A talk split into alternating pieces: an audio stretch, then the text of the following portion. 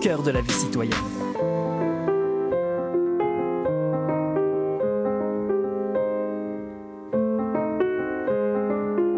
On est vendredi, il est 20h et vous êtes sur CIBL. Bienvenue dans la cabane à contes, l'émission où on se raconte des histoires. Je dis qu'il est, qu'on est vendredi, qu'il est 20h. On est plutôt lundi après-midi et je suis avec Nicolas Rochette. Bonjour Nicolas. Bonjour Charlie.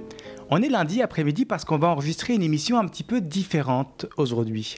J'étais avec Nicolas et je lui ai demandé Est-ce que tu veux venir dans l'émission? Nicolas m'a dit Oui, ça me ferait plaisir et on s'est demandé qu'est-ce qu'on pouvait faire? Et c'est là que tu m'as proposé, entre autres, on a réfléchi à différentes formules, mais d'enregistrer l'émission en se promenant dans la rue. Se promener autour du studio de CIBL. Donc là, on est équipé avec nos manteaux, nos gants, nos bonnets et des micros portatifs on s'apprête à sortir du studio pour commencer l'enregistrement de cette émission. Est-ce que tu es bien équipé, Nicolas? Je suis prêt, je commence même à avoir chaud. C'est parfait, ben, on, on peut sortir alors? Allons-y. Là, on sort des studios de CIBL. Hop. Et voilà. Nous voilà dans le hall.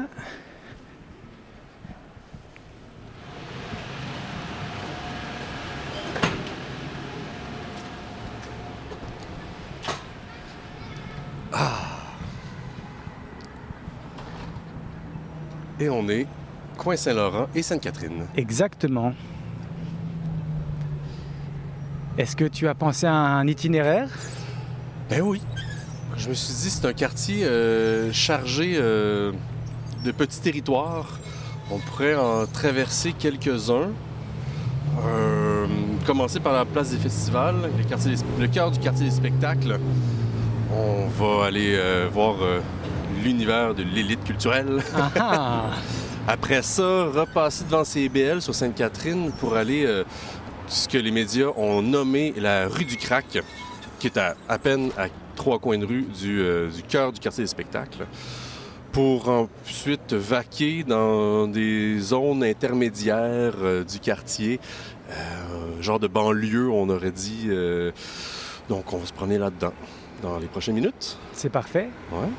Donc on commence par descendre sur Sainte-Catherine pour aller dans le cœur culturel de Montréal. Voilà. Est-ce que tu sais que dans la tradition de la cabane à contes, on- on commence par se raconter une histoire? Ah, ben, je me doutais. Tu te doutais et euh, donc euh, est-ce que tu, tu te sens à l'aise de raconter cette histoire euh, en marchant dans la rue? Bien sûr. Ben oui. Ben allons-y. Alors, il y a un pays. Et ce pays est hum, mené par un groupe de sept d'une grande sagesse et surtout, ce sont des conteurs. On les nomme les rois conteurs. Ils ont un répertoire de contes pratiquement infini. Ils sont là depuis des générations, depuis des centaines et des centaines d'années, à guider le peuple de leurs histoires, les inspirer, les rassembler. Mais depuis quelques générations, les choses se passent moins bien. On dirait que les histoires collent plus, euh, que la cohésion sociale se fragilise. Mais c'est pas le principal des soucis des rois conteurs. Parce que dans les pays aux alentours, il y a un empereur qui fait rage, qui conquit un pays après l'autre. Et le- le- et l'empereur est maintenant aux portes de la ville, aux portes de la capitale. Il veut conquérir le pays. Mais il ne veut pas le faire dans un bain de sang. Il envoie un émissaire et propose au roi conteur un concours de contes. Et celui qui racontera le meilleur conte, ben, va diriger le pays. Les rois conteurs, évidemment, ils acceptent. Ils sont pas fous. Ils sont les maîtres escomptes euh, sur la planète Terre, euh, convaincus de leur affaire depuis des générations. Ils invitent l'empereur pour le concours. Et aujourd'hui, l'empereur rentre dans la ville. Il gravit la colline au centre pour se rendre jusqu'au forum, Un immense bâtiment où, dans les gradins, tous les citoyens sont assis. Et au cœur de l'arène, il y a là, assis, les sept rois compteurs. L'empereur entre et ne se fait pas prier. Aussitôt entré, il se met à raconter. Mais il raconte. Il raconte tellement bien. Une histoire magnifique, extraordinaire. On n'a jamais entendu une si belle histoire au pays des rois conteurs. Il finit de raconter sous les applaudissements et sous une huée de bravo, une ovation debout. Puis le silence retombe. Les rois conteurs euh, cherchent, se demandent, se regardent, passent toute la sueur de leur front à se demander quelle histoire pourrait battre celle de l'empereur, une histoire si extraordinaire. Le silence s'étire quelques secondes, quelques minutes. La peur monte. Quand dans les gradins, une femme se lève. Ah, oui, oui, je m'en souviens qu'on l'entend dire. Oui, oui, je, la connais, cette histoire-là. Oui, j'ai déjà entendu, mais dans une autre version. Et elle descend les gradins pour se rendre jusqu'au cœur de la reine. L'empereur, non, non, non. C'est impossible, cette histoire-là, personne ne l'a jamais entendue. C'est mon histoire. Mais la femme ne s'en occupe pas. Et elle se met à raconter la même histoire, mais drôle. Drôle et tellement drôle que lorsqu'elle est finie de compter, tout le monde est plié en deux de douleur, mais de plaisir. Le silence s'est pas tôt fait après l'histoire de la femme qu'un enfant se lève dans les gradins. Ouais, oui, oui, oui, je, la connais cette histoire-là, c'est vrai, là, je m'en souviens, là. Mais dans une autre version. Et l'enfant descend des gradins pour se rendre jusqu'au cœur de la reine. Et l'empereur, toujours, rouspète, non, non, c'est impossible, c'est impossible, c'est mon histoire, personne d'autre la connaît, cette histoire-là. Mais l'enfant ne s'en préoccupe pas et compte. Et compte un récit, la même histoire, mais en mode d'aventure. Et, tout le monde est sur le bout de leur chaise. Et c'est incroyable tout ce qui se passe. À la fin, le silence est chargé d'appréhension. On n'avait jamais entendu une si incroyable histoire. Et le silence n'a pas le temps de se faire. Que quelqu'un d'autre, que quelqu'un d'autre se lève dans les gradins et chacun, chacune descend dans le milieu de l'arène toute la soirée, toute la nuit durant pour raconter sa version de l'histoire. Et au petit matin, les rois conteurs sont fiers de leur peuple. Grâce au courage, à la détermination et surtout la science du peuple du pays des rois des conteurs, eh bien, le pied est sauvé. Alors les rois conteurs, fiers, regardent l'empereur et pointent la porte de sortie. On ne veut plus le voir. Mais la femme, la toute première à avoir compté une version de l'histoire de l'empereur, dit attends. C'est un effort collectif. Nous avons gagné. Et vous avez perdu, cher empereur. Mais vous aussi, roi conteur. Et aussitôt, des dizaines, des centaines, des milliers de bras qui ont pointé la sortie à l'adresse de l'empereur et des rois conteurs.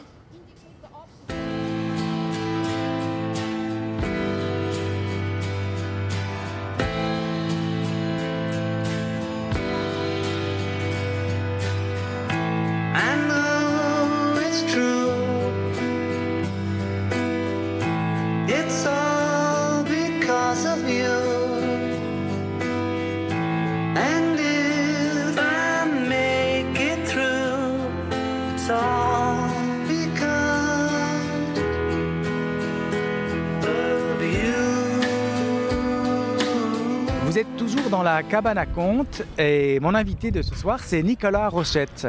L'extrait musical que vous venez d'entendre est un extrait de euh, Now and Then, la nouvelle chanson des Beatles. La chanson réalisée en partie grâce à l'intelligence artificielle.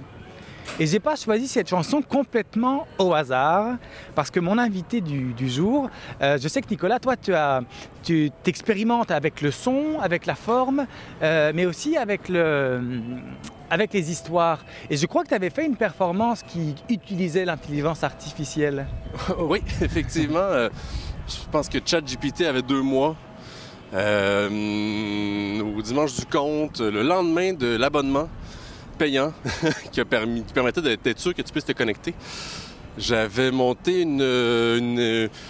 un compte improvisé avec, avec ChatGPT sur scène. J'avais réussi de bidouiller mes affaires pour que je puisse être à l'oral complètement. Fait qu'il y avait le lato avec l'ordinateur, le haut-parleur et moi. Puis on s'était pratiqué avec ChatGPT pendant deux semaines. On avait répété. Évidemment, ChatGPT n'ayant pas une très bonne mémoire, ne s'en rappelait pas. C'est plutôt moi qu'il fallait qu'il me rappelle euh, comment bien tourner mes trucs pour qu'on puisse raconter ensemble. Puis c'est comme ça. On a raconté un truc, le Robot euh, Rure, en fait. C'est une pièce de théâtre. C'est la première, première fois que le mot robot est arrivé dans les arts, en 1930 quelque. Puis évidemment, la première histoire de robot est une histoire de robots qui prennent le dessus sur l'humain. Assez classique, même très très classique. Fait que c'était assez sympathique de raconter avec ChatGPT une histoire de prise de contrôle de robots, euh, d'intelligence artificielle sur l'humain. Puis après ça, à la fin, je lui avais demandé qu'est-ce qu'il pensait de la prise de contrôle des robots? Et euh, il m'a sorti quelques phrases creuses très peu philosophiques sur la question. fait que voilà, c'était un travail formel euh, que j'affectionne beaucoup. euh, C'est ça, je te, je te pose la question parce que la, la- la question de la forme euh, fait partie, dis-moi si je me trompe, de ta démarche. Mhm. On- pour te présenter aussi, tu fais partie d'un collectif qui s'appelle la Quadrature. Exact. Est-ce que tu voudrais en, en- en dire un mot? Ouais, ouais.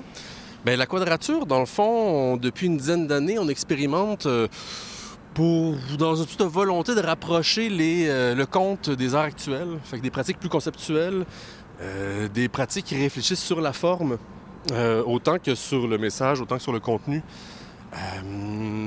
Puis afin finalement de- d'explorer les différents médiums possibles, le conte est un médium qui est souvent dans un médium. Le, le conteur va dans le médium de la salle de spectacle, dans le médium de la radio, comme aujourd'hui. ou- Donc, donc, de réfléchir sur ces médiums-là euh, et sur les possibilités, finalement, de euh, transmission de récits qui est... le, le- le- conte se fait en, tout lieu, en tout moment, potentiellement.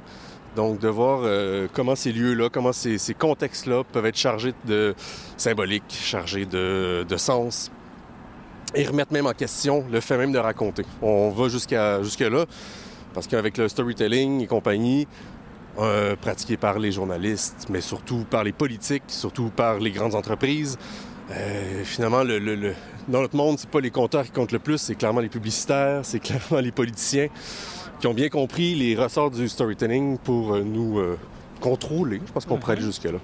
Et pa- par rapport à ces recherches-là, tu parles de médium, d'endroits où on compte. Justement, là, cette émission de radio est enregistrée à l'extérieur. On est toujours avec Nicolas en train de se promener avec le micro. Là, on est sur l'esplanade, L'esplanade de la place des arts, exactement, oui. Est-ce que tu veux euh, nous, nous, nous parler un petit peu de, de cette volonté d'enregistrer en marchant et, Mhm. et- et de la question sonore aussi, de l'am- l'ambiance, l'ambiance urbaine Oui.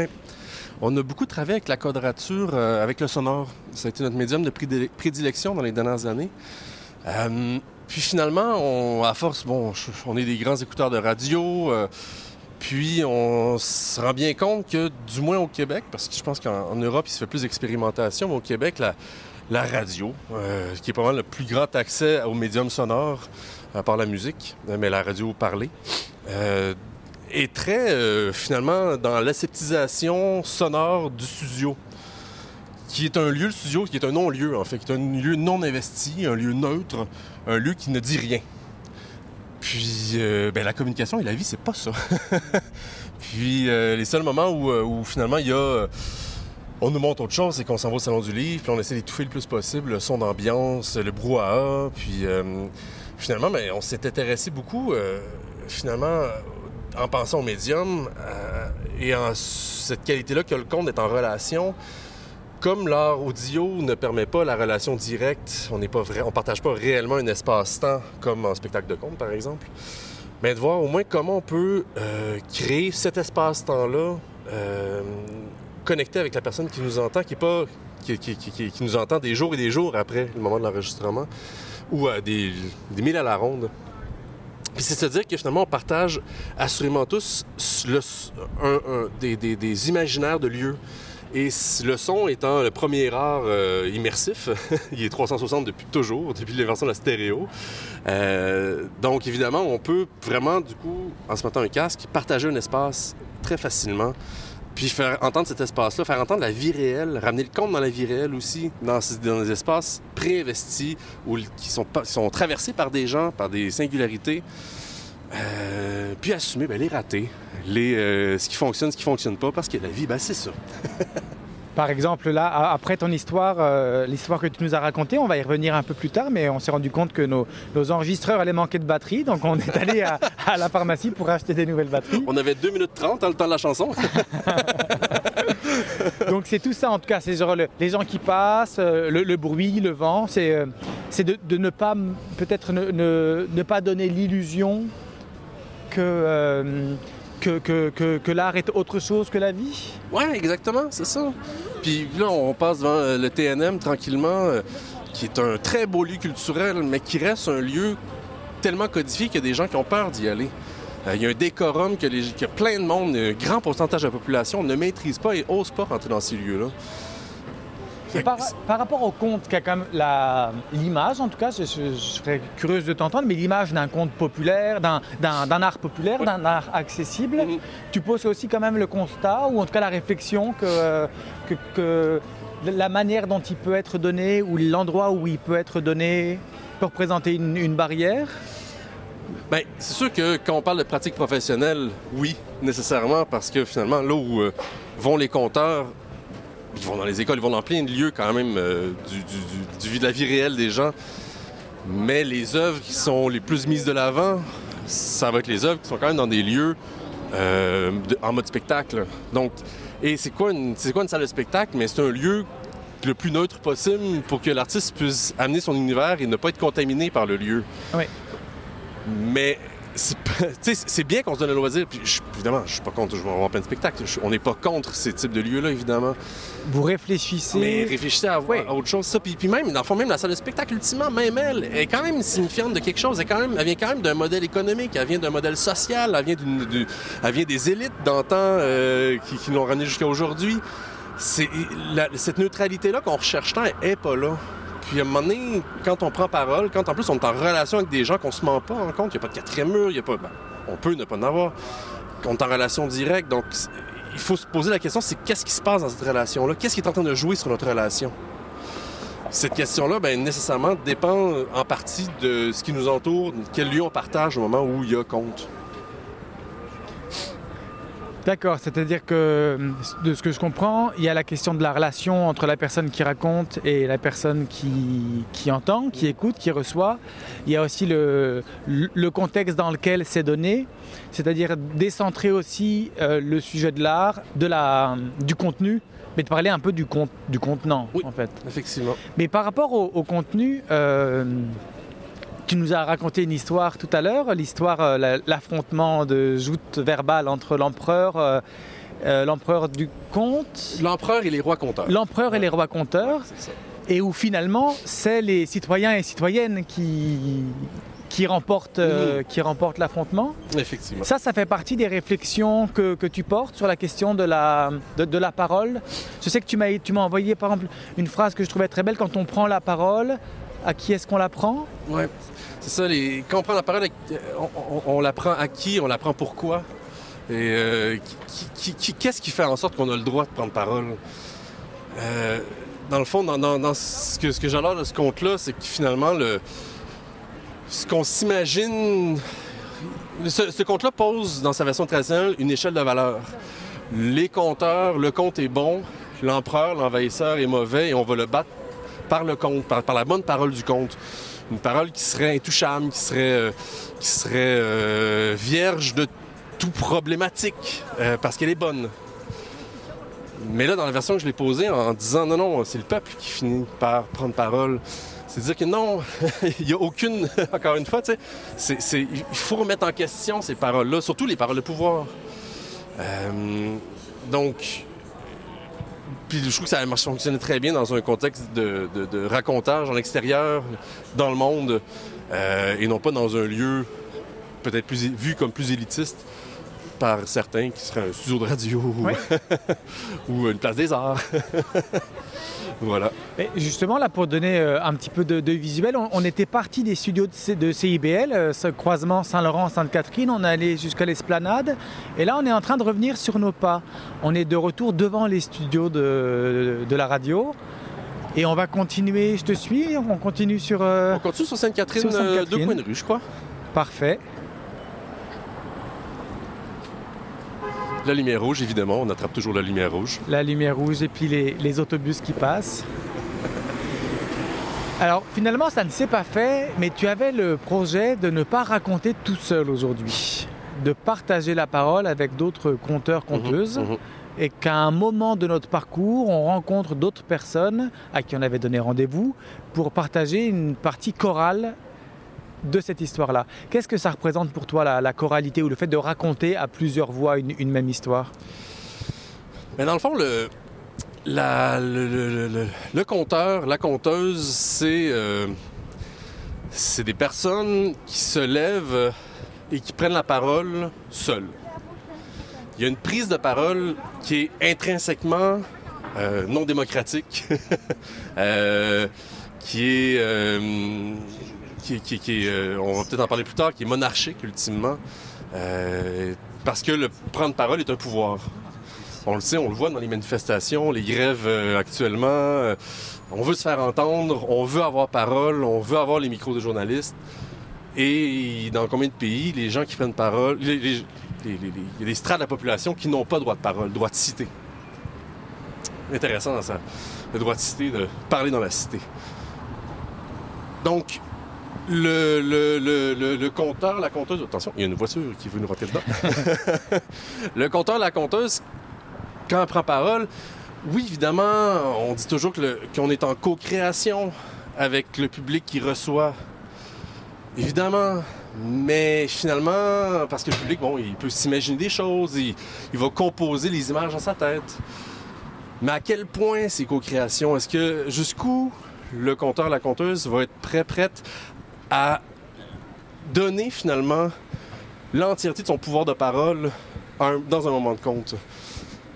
Et même à quel point les gens qui sont assis dans la salle vont être prêts à recevoir ce pouvoir-là, qui est une responsabilité. On le sait, quand on se fait héler dans une salle, ça fait peur. Prendre à partie ou demander à participer, ça, euh, ça peut être exactement. une vraie source d'angoisse. ouais. Ouais. On n'est pas dans des lieux qui nous permettent ça non plus, souvent quand on, quand on raconte. Donc, euh, l'idée d'éclater la parole comme ça entre plusieurs voix, mais c'est de dire que finalement, c'est, il y a des, que, que le- que la parole devienne collective, un geste collectif. Donc, à quelque part, un geste politique. Hmm. Donner la voix à plusieurs citoyens et citoyennes, faire entendre différents points de vue, di- di- différents parcours, différents points de vue, euh, je veux dire, euh, même donner l'impression qu'il peut exister différents points de vue, même si le texte est écrit. c'est ça qui arrive, c'est que c'est, on n'arrive jamais complètement à donner toujours tout le point Bien de vue. À moins de tomber dans une médiation complète, à moins de quasiment sortir de l'art, je sais pas, peut-être pas, c'est peut-être trop fort. Mais en tout cas, on donne l'indice que la parole n'est pas forcément monarchique. Exactement, c'est ça. On donne au moins cet indice-là. Voilà, voilà, voilà, voilà. Est-ce que tu voudrais, là, je, je fais une petite interruption dans Ouais. cette discussion passionnante pour euh, situer un petit peu où on se trouve en ce moment? Ben oui, on est euh, dans un lieu étrange qui est un lieu humain, mais aussi médiatique, qui s'appelle euh, la rue du Crac. Euh, qui est à deux coins de rue du quartier des spectacles. Il y a eu beaucoup de plaintes de citoyens à travers les, euh, années, les mois, mais je pense jusqu'à les années, qui finalement, euh, oui, qui, sont plaints finalement que le quartier était envahi, entre guillemets, de différents problèmes sociaux liés à la drogue. Et tout ça à vraiment quatre coins de rue, du nec plus ultra, des loyers les plus chers, des, condos les plus chers de Montréal, du quartier des spectacles. Et c'est une cohabitation finalement euh, qui, pose problème. Et évidemment, le problème n'est pas de peut-être re-questionner la place des festivals, mais plutôt de re-questionner l'occupation citoyenne que dans la rue du Crac. Ce qui est systématique euh, de notre société euh, capitaliste, on pourrait dire ça comme ça. fait que sur le droit de parole, ici, on est sur une rue de gens qui ont peu le droit de parole. En fait, les seuls gens qui ont le droit de parole, c'est les citoyens qui habitent ici, qui n'étaient pas contents, qui ont reçu le micro sous le nez. Mais pas les gens qui vivent les réalités dans la rue. À qui on ne propose pas d'alternative Pas du tout. décente et Mais non, cohérente c'est ça, pas du tout. En tout cas, trop peu, évidemment. Donc là, avec ce parcours-là que, que tu me fais faire et que tu fais faire à nos, à nos auditeurs, auditrices, euh, tu racontes déjà une histoire. Il y, a, y a un storytelling, il y a comme une, euh, une, une, une construction de ce chemin-là qui nous éclaire sur une réalité euh, de, de l'urbanisme et puis de- Ouais. du fonctionnement social de la ville. Mhm. Mais euh, cette idée-là d'une- promenade, elle, elle t'est venue d'un projet, d'un autre travail d'un autre artiste de... Euh, il m'est venu de bien des endroits. Il y a Alex- Alexandre Planck, pour une fois que je me rappelle de son nom, c'est magnifique, qui est un artiste sonore qui a, euh, qui a composé des créations sonores avec un canevas très simple, une comédienne, un preneur de son, puis ils s'en vont comme ça dans une manif, puis ils regardent ce qui va, ils regardent ce qui se passer. Et l'enregistrement dure et dure et dure des heures et des heures et des heures. Il leur arrive des choses qui n'étaient pas prévues, puis après ça, au montage, ils composent. Ça, j'ai aimé ça tellement. Je trouvais tellement c'était connecté comme façon de travailler, au lieu de tout prévoir, de tout penser, de tout. de laisser la vie faire pour voir ce qui se passe. C'est clairement une de mes inspirations. Après ça, euh, encore au Dimanche du Compte, j'avais fait aussi une performance euh, chorale, justement, avec toutes les. Il était une 45-50 là, des, des autres spectateurs de la soirée. On, était sortis dehors, puis on avait enregistré un récit choral à 50 voix. Puis la, rumeur urbaine qu'il y a eu à ce moment-là dans la ville faisait en sorte que les voitures s'arrêtaient, que, les, portes se sont ouvertes en plein mois de mars, en plus, juste avant la pandémie. Euh, vraiment, le, le- tissu urbain s'est complètement transformé le temps de ces 10 minutes de récit-là. Puis là, je peux aller remonter jusqu'au travail qu'on a fait au Péricile Nomade il y a des années, où là, vraiment, on a travaillé des œuvres furtives, in situ. Euh, Puis finalement, ce que j'aime beaucoup de ces choses-là, c'est que là, les gens qui nous voient passer, jaser, avec nos micros, nos, mout- nos, nos moumoutes, ben, peut-être que la prochaine fois qu'on va voir une tuque passer avec une grosse moumoute, ils vont se dire Ah, c'est un micro Ah non, c'est une tuque. Ils vont se mettre à re-questionner finalement ce qui se passe autour d'eux parce qu'il y a de quoi d'étrange qui vient de traverser leur quotidien finalement.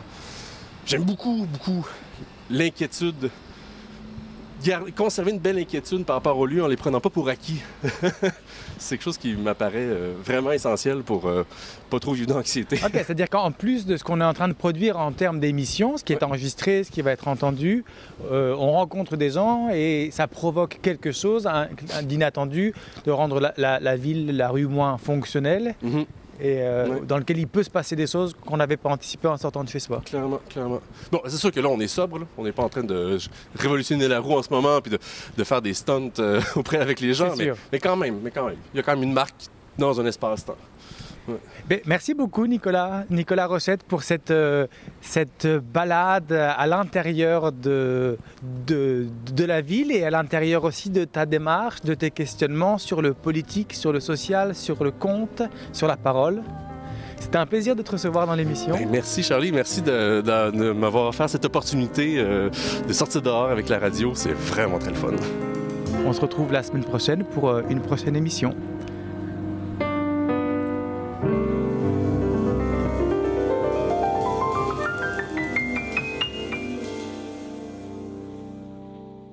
Nous sommes tous réunis ici aujourd'hui pour nous rappeler le passage sur cette terre de Martin. Ok, on arrête ça ici. On remballe l'urne, on oublie les fleurs, on range les vêtements de deuil. Parce qu'il n'y aura pas de décès. Grâce à François qui a sauvé Martin d'une surdose d'opioïdes en lui administrant un antidote sécuritaire, l'analoxone. On peut tous agir pour sauver des vies. La naloxone est offerte gratuitement en pharmacie et dans certains organismes communautaires. Informez-vous à québec.ca barre oblique opioïdes. Un message du gouvernement du Québec. Salut, je m'appelle Sophie Chartier. Si vous êtes comme moi, ça vous arrive de vous demander qu'est-ce que les gens écoutaient, mettons, en Afghanistan dans les années 70? Ou bien, c'est quoi la différence entre salsa et bachata? Les vendredis à 20h30 sur les ondes de CIBL 101.5, embarquez avec moi et mes invités dans un voyage spatio-temporel à la découverte d'un courant musical fascinant. Ses origines, ses chansons, ses artistes. Courant d'air, c'est l'émission de découverte musicale à ne pas manquer pour une exploration en profondeur et en plaisir des musiques marquantes du monde entier.